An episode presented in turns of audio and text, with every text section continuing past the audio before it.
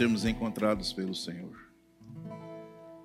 Que, como cantamos, Pai, é, nós estamos perdidos se o Senhor não estiver conosco.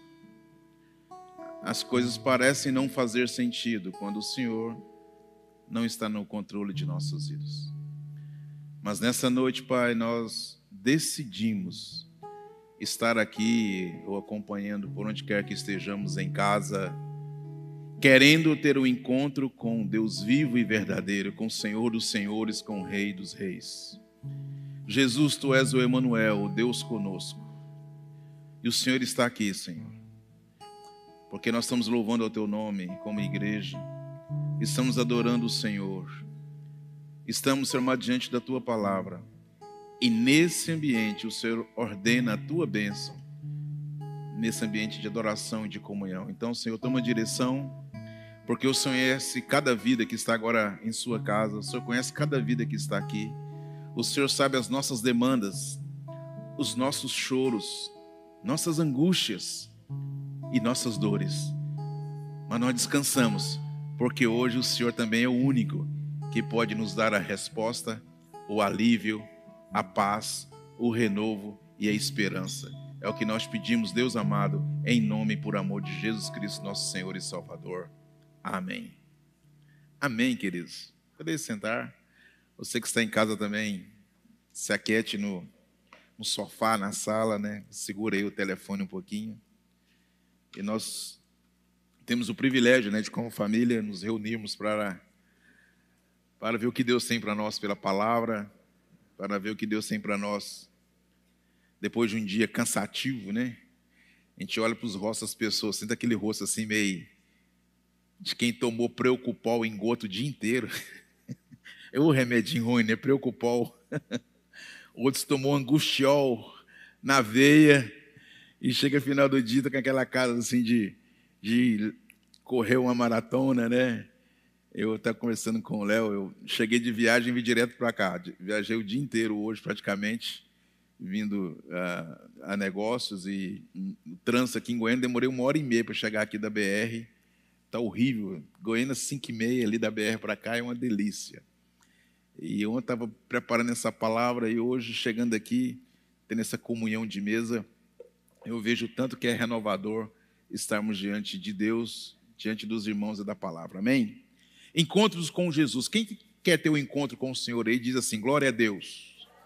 Abre o seu sorriso cogate e vira para o seu irmão do lado e fala: é hoje que Deus quer vai falar conosco em nome de Jesus, amém? Mas dê aquele sorriso assim de quem tem a paz de Cristo e abra sua Bíblia em Lucas 12, por favor. Lucas 12, dando continuidade aí a essa série maravilhosa, essa série que Deus tem falado conosco. Eu, quando não estou presente, onde eu estou, eu gosto muito de, de estar sintonizado com aquilo que Deus está ministrando no nosso coração. Vamos fazer uma leitura meio extensa, do verso 13 até o verso 34. Lucas 12, 13 até o 34. Então pode ficar sentado mesmo com a leitura meio extensa, muito rica, né, Léo? Muito profunda. É uma. Dá para você fazer um, um tratado sobre esses versículos aqui durante um mês inteiro. Mas hoje Deus colocou algo no meu coração muito simples. É, e eu queria compartilhar com os queridos aí. Quem achou diz amém. Amém? Eu quero que os irmãos falem para ver se estão acordados. Então alguém da multidão gritou: Mestre, por favor, diga a meu irmão que divida comigo a herança de meu pai. Jesus respondeu: Amigo, quem me pôs como juiz sobre você para decidir essas coisas? Em seguida disso, cuidado, guardem-se de todo tipo de ganância. Diga comigo, guardem-se. Obrigado. Verso 16. Então lhes contou uma parábola. Um homem rico tinha uma propriedade fértil que produziu boas colheitas. E pensou consigo: o que devo fazer? Eu não tenho espaço para toda a minha colheita. Por fim diz: Ah, já sei. Vou derrubar os celeiros e construir outros maiores. Assim terei espaço suficiente para todo o meu trigo e meus outros bens. Então direi a mim mesmo: Amigo, você guardou o suficiente para muitos anos. Agora descanse, coma, beba e alegre-se. Mas Deus lhe disse: Louco, você morrerá essa noite. Então, quem ficará com o fruto do seu trabalho?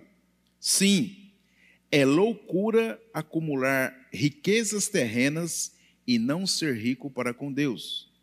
Então, voltando-se para seus discípulos, Jesus disse: É, por isso que eu vos digo que não se preocupe com a vida diária, se terão o suficiente para vestir, para comer, ou com o corpo se terão o suficiente para vestir. Pois a vida é mais que comida, e o corpo mais que roupa. Observem os corvos, eles não plantam, nem colhem, mas guardam comida em celeiros, pois Deus os alimenta. E vocês? Vale muito mais que qualquer pássaro. E qual de vocês, por mais preocupado que esteja, pode acrescentar ao menos uma hora à sua vida? E se não podem fazer uma coisa tão pequena, de que adianta se preocupar com as maiores? Observem como crescem os lírios. Não trabalham, nem fazem suas roupas, e, no entanto, nem Salomão, em toda a sua glória, se vestiu como eles. E se Deus veste com tamanha beleza as flores que hoje estão aqui e amanhã são lançadas ao fogo, não será muito mais generoso com vocês, gente de pequena fé? Não se quietem com que comer ou que beber. Não se preocupe com essas coisas. Elas ocupam os pensamentos dos pagãos de todo mundo. Mas seu Pai já sabe do que vocês precisam. Busquem, acima de tudo, o reino de Deus, e todas essas coisas lhe serão dadas. Não tenham medo, pequeno rebanho, pois seu pai tem grande alegria em lhes dar o reino. Vendam seus bens, Deus necessitados. Com isso, juntarão tesouros no céu, e as bolsas dos céus não se desgastam nem se desfazem. Seu tesouro estará seguro, nenhum ladrão roubará, e nenhuma traça o destruirá. Digam comigo: onde seu tesouro estiver, Diga mais forte: onde seu tesouro estiver, ali também estará o seu coração. Amém? É uma leitura muito extensa.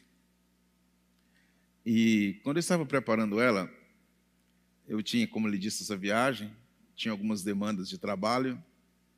Estamos vivendo dias muito difíceis sobre vários aspectos. E aqui eu tenho a liberdade, como disse o Léo, de falar como alguém está falando da palavra e também de quem vive o dia a dia, da correria, de empresário, de negócios, de aflições, de angústias. E eu gosto muito da morfologia das palavras. O Marcelo Gualberto, ele é professor de letras. Você viu quando ele dá tanta definição? Era meu sonho é, entender muito de letras. Eu gosto muito da morfologia. De algumas palavras que inventadas ficam bonitas.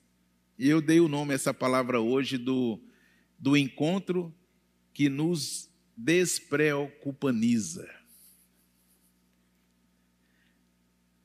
Porque temos vivido dias que nós gastamos muita energia com preocupação.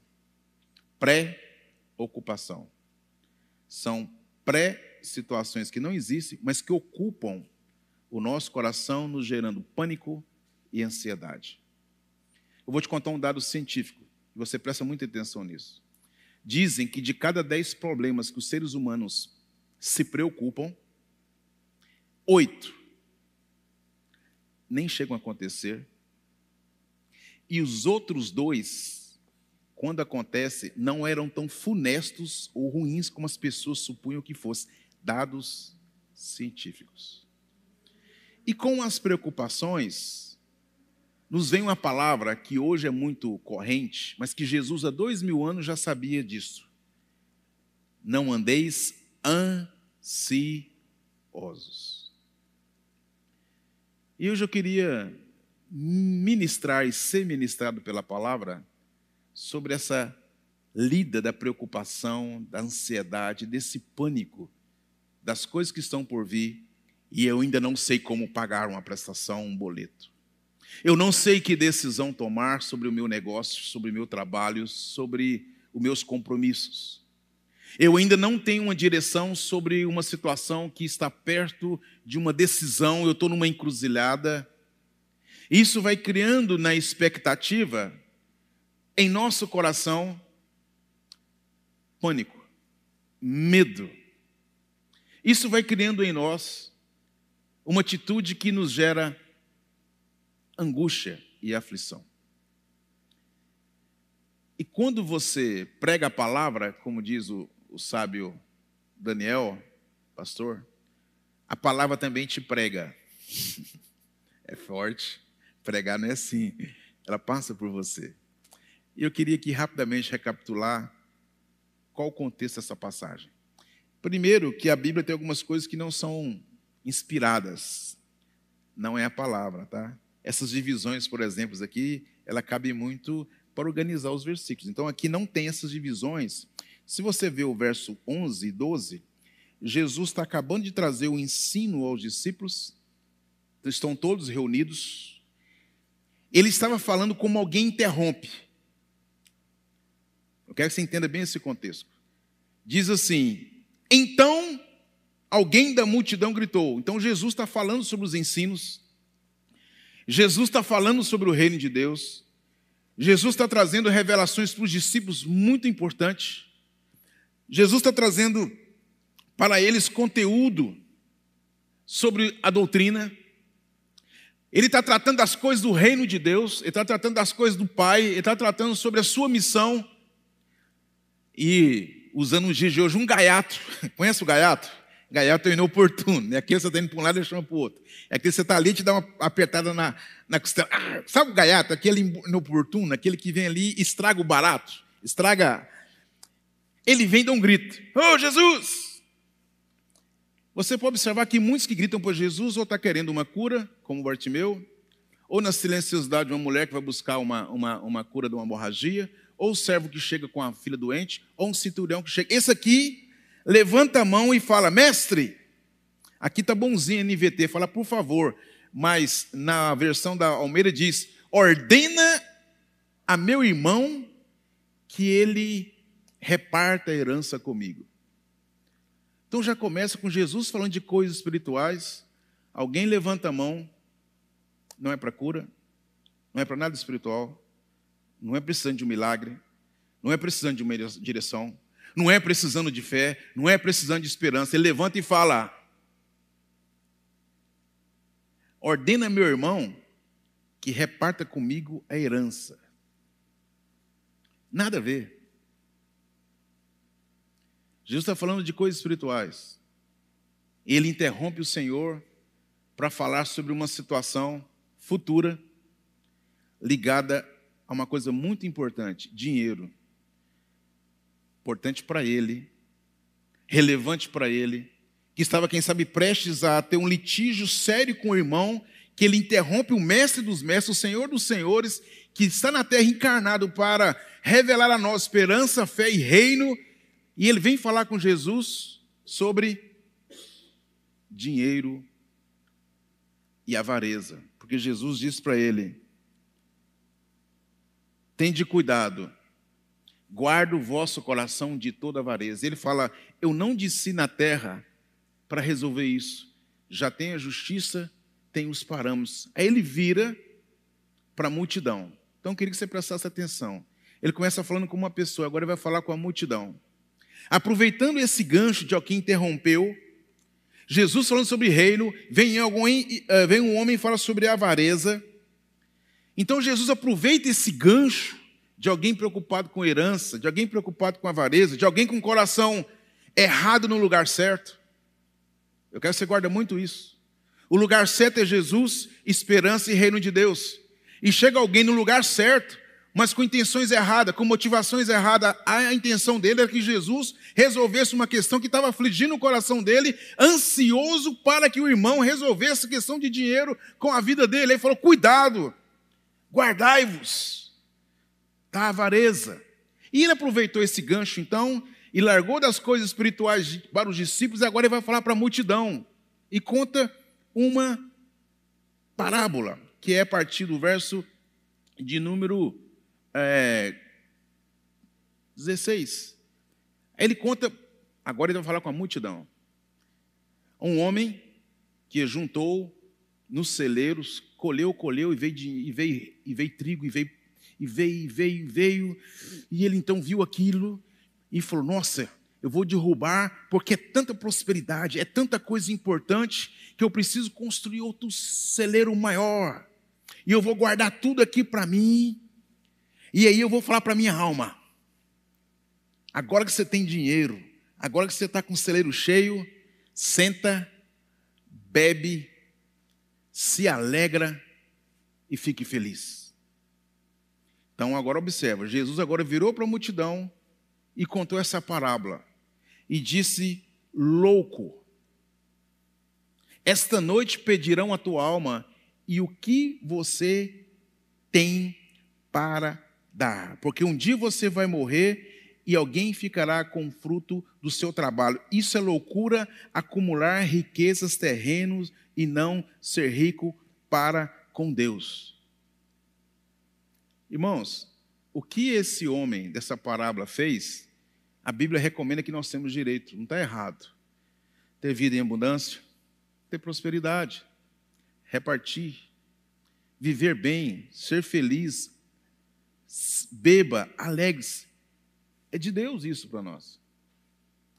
Isso é alguma coisa que Deus proporciona através do trabalho de nossas mãos. É bíblico até. Mas deixa eu te falar, o grande problema daquilo que está longe de Deus é porque aquele homem ele em si mesmou tudo aquilo que Deus lhe deu para si só, para guardar, para reter, para guardar o tesouro terreno em algo que a intenção dele era só para ele. Era só acumular, acumular, acumular e ter. Então, nesse primeiro momento, nós ouvimos um homem da multidão querendo resolver sobre uma herança.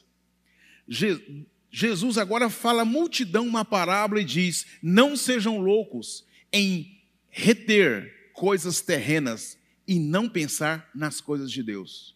Agora, Jesus vai falar com os discípulos. Se você olhar o verso de número 22, então, voltando aos discípulos, e eu estou fazendo questão de separar para que a gente possa ter um pouco mais de entendimento.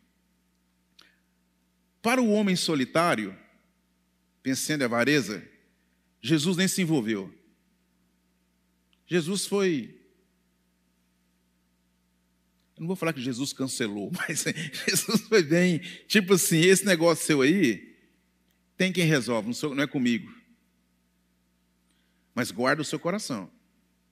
Ele vira para a multidão, que são aqueles que andam sem compromisso, são aqueles que não, conhecem, não têm conhecimento das coisas espirituais, são aqueles que são interessados também no, no milagre da multiplicação dos pães, são os fariseus, os saduceus, os falsos, os acusadores.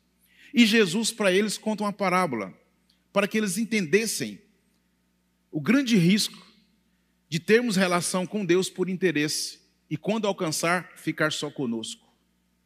Irmãos, a nossa vida cristã, que não é curta, eu já ouvi tantas coisas, já vimos tantas pessoas que começaram bem em Deus e Deus os perdeu porque eles colocaram o dinheiro na riqueza. Eu conheci um jovem que era representante há muitos anos atrás, inclusive muitos anos mesmo. Ele era da igreja, Leozinho, do meu professor de homilético do seminário, e ele me contou essa história. Eu fiquei... Ele disse que esse irmão era muito piedoso, ainda estava num processo de conversão e orando muito a Deus, e Deus abriu uma porta para ser um representante de um líder de uma empresa muito forte. Com quatro meses, ele comprou um carro novo. Chegou na igreja, pediu para o pastor abençoar a chave, orar pelo carro.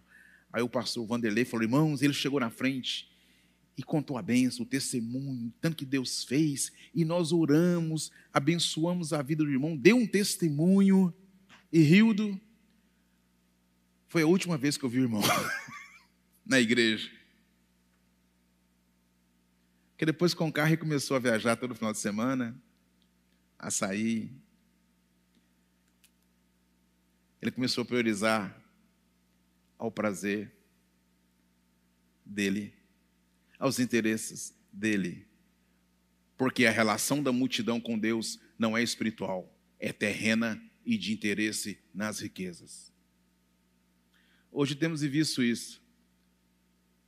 A relação nossa, não nossa, né, mas a relação das multidões para com Deus são reações interessadas na campanha, nos sete passos, nas quatro etapas, no dar para receber, no sacrifício, porque são multidões sem compromisso com Deus.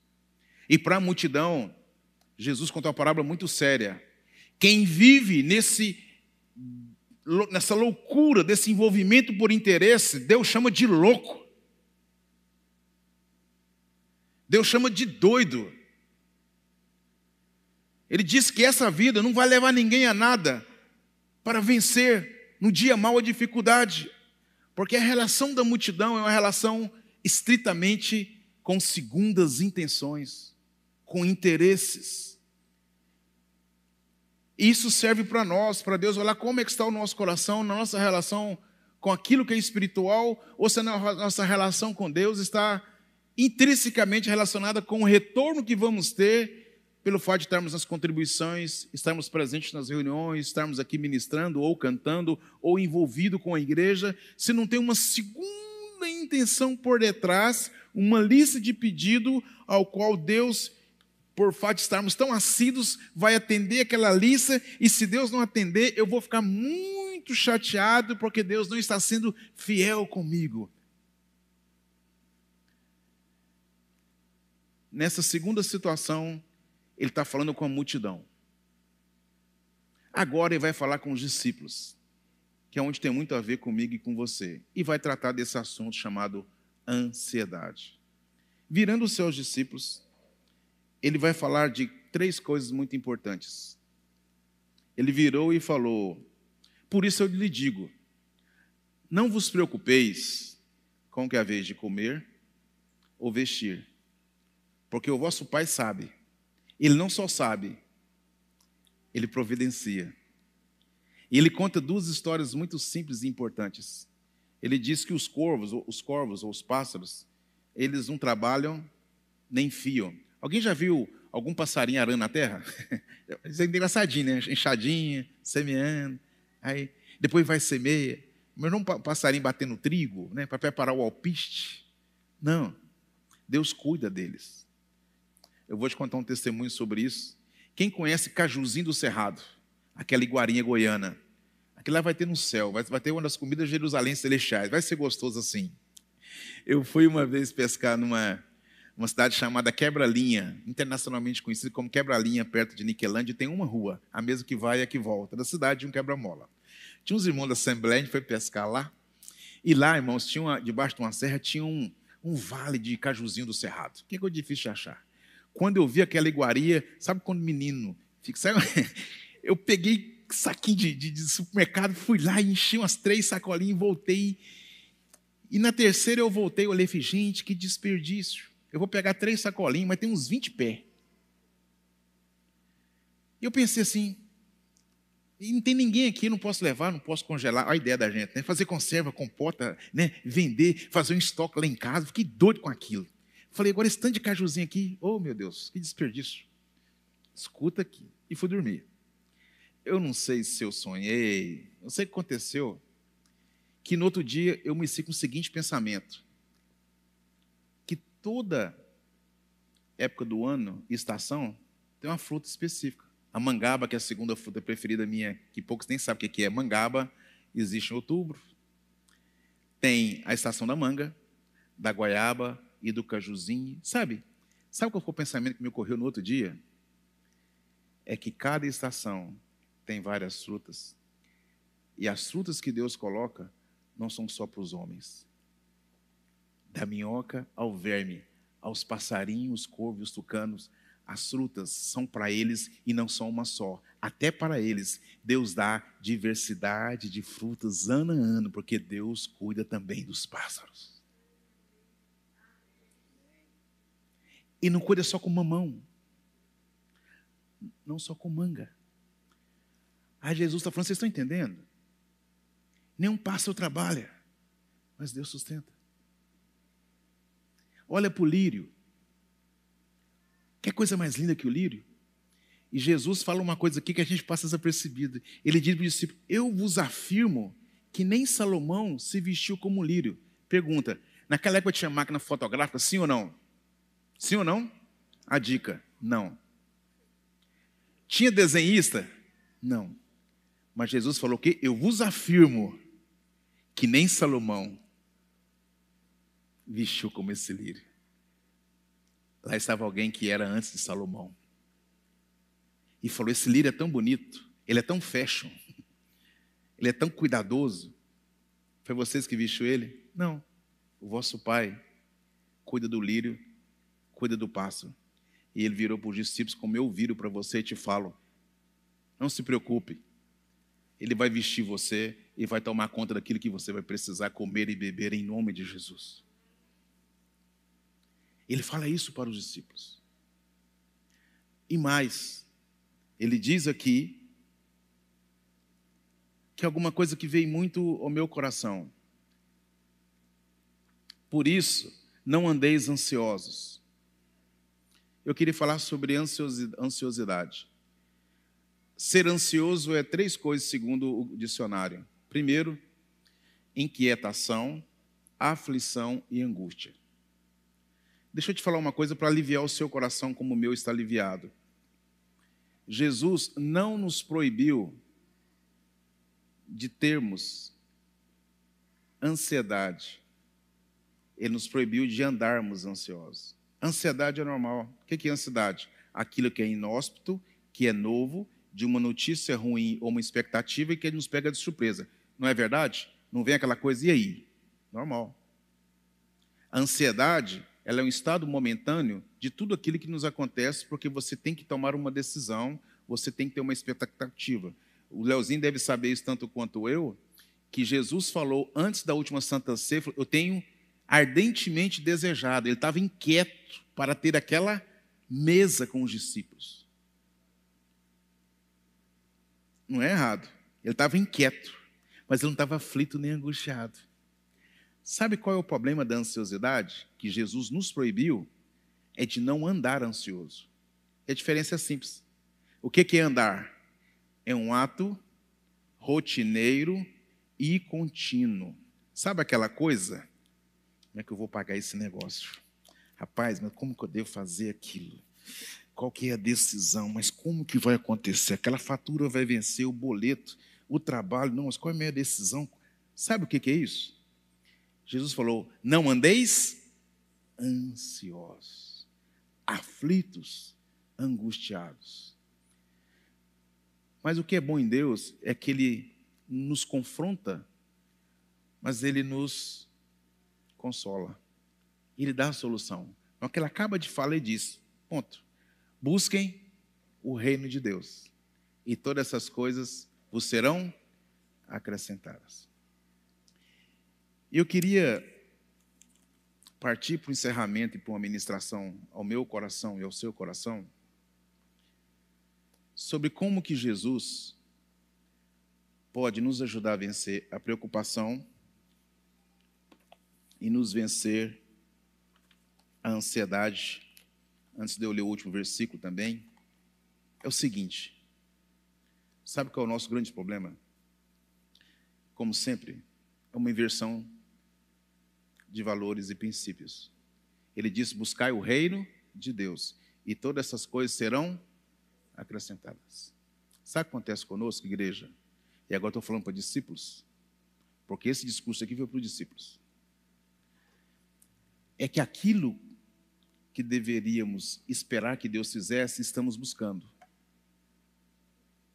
E aquilo que Deus espera que façamos, estamos negligenciando. Vou repetir. Buscai o reino e essas coisas serão acrescentadas. O que, é que nós estamos fazendo? Buscando as coisas que Deus vai acrescentar e negligenciando buscar o reino de Deus.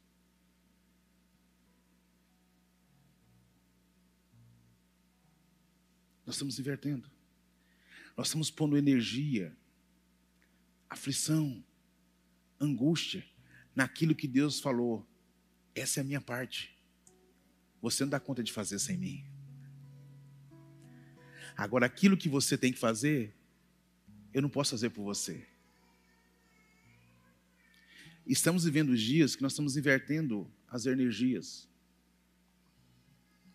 Se você escrever no papel quantas vezes você se preocupa do que quantas vezes que você profetiza, se você e eu escrevemos no papel quantas coisas nos angustia e o quanto aquilo que buscamos, você vai observar que se você fosse Deus, até você ficaria cheio das nossas murmurações, reclamações e mimimi. Porque Deus poderia virar, filho, você está pondo energia daquilo que só eu posso fazer. Mas me buscar, você não tem buscado. Nessa noite, o verso de número 33, ele disse: Filhinhos, eu vos dou o meu reino. Ele diz que o coração do homem, onde está o, teu, o seu tesouro, está o seu coração. O coração do homem do celeiro estava no tesouro do celeiro, certo? O que eu quero que você nessa noite entenda que Jesus Cristo já nos deu o seu reino. Posso ouvir um amém, pelo menos? Ele já nos deu o seu reino. É nosso. E se o nosso coração for para esse tesouro, sabe o que vai acontecer? Ele vai parar de preocupar. Porque nada que eu possa nada que eu faça vai trazer aquilo que Deus já fez, que está escondido nele. Então, eu, quando eu busco ele, eu encontro o tesouro. E para encerrar, eu vou te contar uma, um versículo que tem muito me edificado quando eu descobri. Mateus 6,6, Jesus foi ensinar sobre oração. Ele falou: quando vocês forem orarem, entra no seu. Não, completa, entra no seu, fecha a porta ora teu pai em secreto, o seu pai em secreto que te ora, ou que te ouve, vai, que te vê, vai te. Você sabe qual é a palavra quarto, o significado dela? Não é quarto. O original é que toda casa, antigamente não tinha muitos móveis nem muitos cômodos. Só que as coisas mais importantes da casa, das fazendas, eram as sementes, eram os grãos, era uma prata alguma moeda de valor. Então, todo esse valor, que eram cereais e as sementes e alguma moeda que eles fizeram algum negócio, tinha que ficar guardado num único cômodo fechado. E esse cômodo fechado das casas chamava quarto do tesouro. Aí Jesus falou: entra no quarto do tesouro e ali ore. O seu local de oração é o seu tesouro. Nós buscarmos a Deus é o nosso tesouro. Nós irmos para diante de Deus todo dia pela manhã e antes de colocar nossas lamúrias e abrir a palavra e se derramar, você vai sair desse quarto de oração com o coração tão consolado que a ansiedade e a sua preocupação estarão diante dos pés de Jesus e você terá esperança e fé para vencer todos os desafios pelo poder do nome dele. Eu queria te convidar a ter esses encontros com Jesus que nos despreocupaniza, que leva a nossa ansiedade. Eu queria que eu e você de manhã recolhesse o nosso coração, lesse o Salmo 5, que o salmista diz: De manhã, Senhor, eu apresento a minha oração e fico o dia esperando a resposta aos meus pedidos. Vê lá, Salmo 5. Aí você vai fechar a Bíblia, vai orar e vai colocar diante de Deus a sua ansiedade. E segundo a palavra dele que vamos ler agora, ele vai cuidar de mim e de você. Porque às vezes os pássaros e os lírios têm tido mais fé que eu e você. Porque eles só fazem uma coisa: eles creem, esperam e obedecem. Então nessa noite, eu queria te falar que tem um quarto de tesouro te esperando com o reino de Deus, com paz, justiça e alegria no Espírito Santo, só para mim e para você.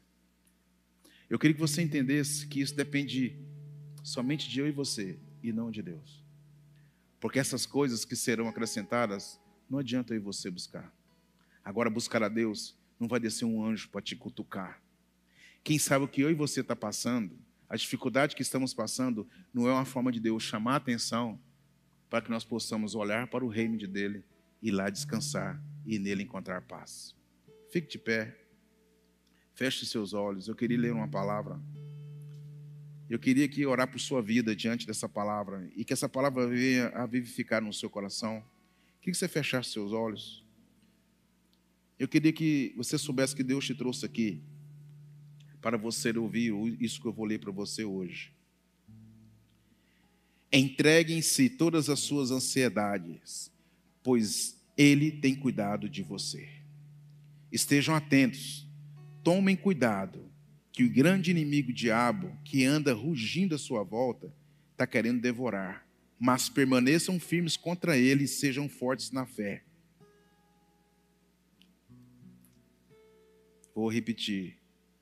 Estejam atentos. Entreguem toda a vossa ansiedade diante de Jesus, porque Ele tem cuidado de vós. Pai, em nome de Jesus, nós nós nos submetemos ao Senhor nessa nessa noite. Ah, Deus, o Senhor preparou esse encontro com muitos corações que estão aqui hoje. Dá quase para sentir o peso de alguns corações, ser amados, estão cheios de preocupações. O ambiente dá quase para sentir, ser amado, o coração dolorido, a alma cansada. Tantas coisas para amanhã tomar decisão, para essa semana tomar decisão. Há aqui tantas respostas sendo ansiosamente aguardadas. Há aqui tantas encruzilhadas e tantas decisões as quais meus irmãos, eu mesmo, não sei o que vai acontecer. Ah, meu Pai, isso está nos consumindo, Senhor amado, as nossas energias. Isso está consumindo a nossa fé. Isso está consumindo a nossa esperança. Porque temos estado ansiosos, aflitos, desanimados, angustiados. E, Pai, isso não é atitude, ser amado, de discípulo, isso é expectativa de multidão. Isso é anseios de solitários sem conhecimento do Senhor.